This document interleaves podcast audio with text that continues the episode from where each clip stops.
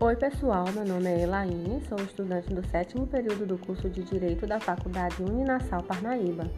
E agora vou explicar um pouco sobre a arbitragem, que é um método de solução de conflito no qual as partes escolhem uma terceira pessoa neutra para definir o destino da controvérsia, encontra previsão legal na Lei 9307 de 1996, popularmente conhecida como Lei da Arbitragem.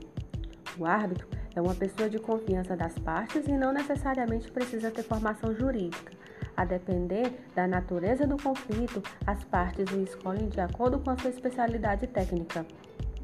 O juiz arbitral, embora desprovido de poder estatal, equipara-se ao juiz togado, pois sua decisão tem força vinculativa e produz os mesmos efeitos da sentença estatal, conferindo a ela título executivo judicial.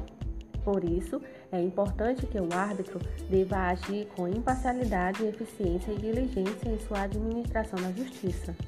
No procedimento do juízo arbitral, assim como na jurisdição estatal, prioriza-se os princípios do contraditório, ampla defesa, igualdade de partes, imparcialidade do árbitro e o livre convencimento do árbitro, com a vantagem maior, pois ele detém o conhecimento técnico do objeto em conflito partes precisam ser pessoas capazes ou representadas ou assistidas.